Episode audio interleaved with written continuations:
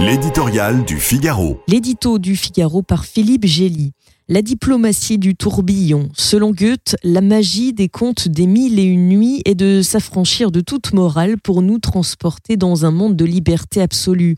Aladin Macron a-t-il plongé dans les mirages de l'Orient? À peine son tapis volant posé en Terre Sainte Il s'était embarqué lundi soir de Paris en messager de paix déterminé à obtenir une trêve humanitaire pour les habitants de Gaza bombardés par Israël, ambitieux de trouver un scénario politique capable de mener à un cessez-le-feu, prévenait l'Élysée.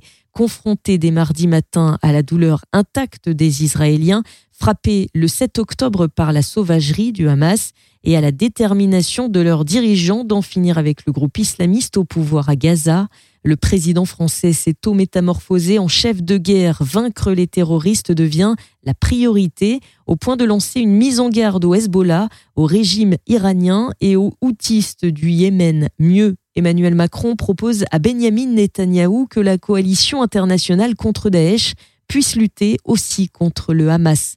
Le Premier ministre israélien n'en demande pas tant. Si le soutien occidental est le bienvenu, il entend rester maître des opérations en Israël comme dans les territoires palestiniens. Et quand le général Macron s'avise qu'il ne saurait disposer seul des forces armées d'une quinzaine de pays, son entourage traduit ses envolées en langage pratique.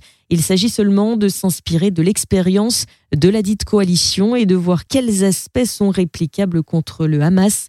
Bref, la flamboyante idée n'ira pas plus loin. C'est le talent, mais aussi le point faible d'Emmanuel Macron, de vouloir à tout prix, dans un même message, cocher toutes les cases. La libération de quelques 220 otages détenus par le Hamas est son premier objectif. La destruction du Hamas, une priorité. Instaurer une trêve humanitaire, sa mission personnelle.